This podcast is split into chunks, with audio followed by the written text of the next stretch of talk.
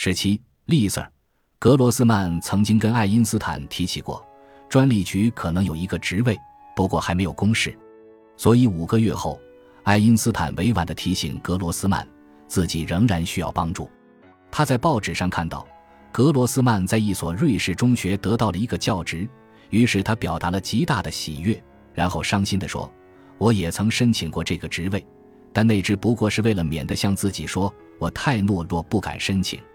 一九零一年秋天，爱因斯坦得到了一份更加微贱的工作，即在一所私立中学做指导老师。这所中学规模很小，位于苏黎世以北二十英里莱茵河畔的沙夫豪森村。他的工作仅仅是辅导一个富有的英国小男孩。现在看来，能被爱因斯坦辅导，那是千金难买的。但在那时，学校的所有者雅各布尼施还跟爱因斯坦讨价还价。孩子的家人每年要付给尼施零零零法郎，而他却只付给爱因斯坦每月一百五十法郎，外加提供食宿。爱因斯坦仍然向米列娃许诺，一旦境况好转，他就会得到个好丈夫。但他现在对专利局的工作已经渐渐绝望了。伯尔尼的职位仍然没有登广告征聘。因此，我对他确实不抱太大希望。米列娃迫切希望同他一起生活，但她的怀孕使他们不可能公然住在一起。于是，他几乎整个十一月都待在附近村庄的一个小旅馆中。他们的关系变得日趋紧张。尽管米列娃恳请再三，但爱因斯坦来看他的次数并不多，经常说他没有多余的钱。想必你真要给我一个意外的惊喜。是不是，在又一次得知来访取消后，他恳求说，在同一封信里，他软硬兼施，恳求中含着愤懑：“要是你知道我想家想的要命，那么你一定就来了。难道你真是分文不明？干得真漂亮！这个男子汉挣一百五十法郎，有吃有住，月底却一个子儿都没有。请不要把这当成是定在星期天的借口。”如果到那时你还没有收到钱，我就寄给你一些。要是你明白我是多么想再见到你就好了。我整天都在想你，晚上更是如此。由于对权威难以忍受，爱因斯坦很快就与学校的所有者发生了冲突。他试图诱哄自己唯一的学生同他一起搬到伯尔尼，直接付费给他，但孩子的母亲拒绝了。于是。爱因斯坦要尼施直接把饭钱用现金付给他，这样就不必同尼施一家一起吃饭了。你知道我们的条件是什么？尼施回答：“你没有理由违反。”爱因斯坦义愤填膺，威胁要辞职。尼施虽然大为光火，却也只好让步。爱因斯坦向米列娃详细讲述了这一幕，他欢呼道：“放肆无礼万岁！”他是我在这个世界上的守护天使，这句话或可作为他的另一则生活座右铭。那天晚上，当他在尼什家最后一次吃饭时，他发现自己的汤盘旁边放着一封信。这封信是他现实生活中的守护天使格罗斯曼写的。信中写道：“专利局的职位马上就要登广告征聘了，爱因斯坦肯定能够得到他。”他们的生活很快就会大为改观。爱因斯坦兴奋地写信给米列娃。每当想到这里，我就高兴得晕头转向。他说：“我为你高兴，甚至胜过为我自己。只要在一起生活，我们就必定是世界上最幸福的人。不过还有一个问题需要解决，那就是他们的孩子怎么办？因为再过不到两个月，到一九零二年二月初，孩子就要出生了。”剩下唯一尚待解决的问题，就是我们如何能够养育我们的小丽丝儿。爱因斯坦写信给刚刚回到诺维萨德生孩子的米列娃说：“我不愿意就这样将她撒手不管。”这种意图当然挺好，然而他知道要在有私生女的情况下在伯尔尼工作，对他来说是很困难的。问一下你爸爸，他很有经验，对这个世界的了解胜过你趾高气扬、不切实际的乔尼。此外，他还提到，孩子出生后，不应当喂他牛奶，因为他可能会因此而变得愚蠢。马里奇的奶水一定营养更丰富。他说，虽然爱因斯坦希望与米列娃的家人商讨对策，但却并不打算让自己的家人知道。母亲最担心的事情——怀孕和可能结婚，正一步步的变为现实。他的妹妹似乎意识到，他和米列娃正在秘密准备结婚，于是把这件事告诉了阿劳的温特勒一家。不过，他们都确信米列娃已经有了一个孩子。爱因斯坦的母亲从温特勒太太那里得知了他们可能会结婚。我们坚决反对阿尔伯特与马里奇小姐的这种关系，我们绝不希望与他有任何瓜葛。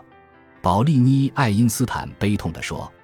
爱因斯坦的母亲甚至采取了一个非同寻常的行动，她写了一封恶语重伤的信给米列娃的父母，丈夫也在信上签了名。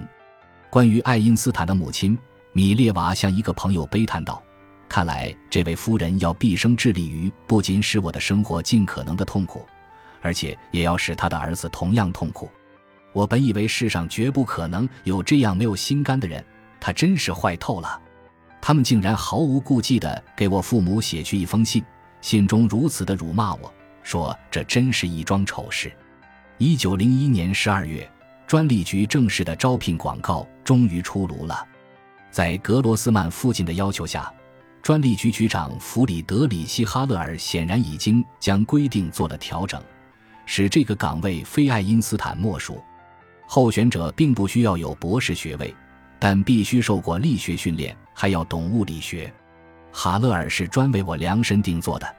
爱因斯坦对米列娃说：“哈勒尔给爱因斯坦写了一封友好的信，明言他是优先考虑的候选人。”格罗斯曼向他表示了祝贺。现在不再有任何疑虑了。爱因斯坦高兴地对米列娃说：“瞧着吧，你很快就将是我幸福的爱妻了。现在我们的苦难结束了。”我现在才意识到我有多么爱你，因为这种可怕的压力已经从我身上解脱了。我很快就能把我的多利紧紧搂在怀里，向全世界宣称他是我自己的。然而，他要米列娃许诺，结婚将不会使他们变成一对安于享乐的平庸夫妻。我们要充满热情的一道从事科学工作，到老也不变成庸人，对吧？他甚至觉得妹妹玛雅对待安逸和享乐正在变得如此粗俗，你可不要变成那样。他对米列娃说：“那就太糟糕了。你必须永远是我的女妖和街头小淘气。除了你，所有人都是那样的陌生。我与他们之间就好像隔着一堵无形的墙。”一九零二年一月底，怀着对专利局工作的期待，爱因斯坦抛下了一直在沙夫豪森辅导的学生。搬到了伯尔尼，他将永远感激格罗斯曼。在未来的几年里，格罗斯曼仍将以各种方式继续为他提供帮助。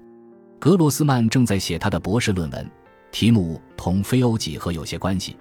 爱因斯坦对米列娃说：“我并不很了解他的内容。”几天后，爱因斯坦到了伯尔尼，米列娃当时正住在诺维萨德的父母家坐月子，他们把女儿称为丽瑟儿。由于分娩很艰难，米列娃无法写信给他。他的父亲给爱因斯坦发去了一些消息：他健康吗？哭闹的厉害吗？爱因斯坦给米列娃写信说：“他有一双什么样的眼睛？我们俩之中，他更像谁呢？谁喂他奶呢？他觉得饿吗？还没有头发是吗？我非常爱他，但还一点儿也不了解他。然而。”他对这个新生儿的爱似乎主要停留在口头上，因为这并不足以使他乘火车前往诺维萨德。关于丽瑟的出生，爱因斯坦没有透露给他的母亲、妹妹或任何朋友。事实上，没有迹象表明他曾经跟他们提起过丽瑟。爱因斯坦不仅没有公开说起过他，甚至从未承认过他的存在。除了爱因斯坦和米列娃之间的少数几封信以外。现存的任何通信中都没有提到过他，直到加九八六年，这几封信才重见天日。当爱因斯坦学者和爱因斯坦文稿的编者们得知有利瑟这么一个人时，全都大吃一惊。但在利瑟出生之后，他在给米列娃的信中表现出了自己黑色幽默的一面。他肯定已经会哭了，但要很晚才学会笑。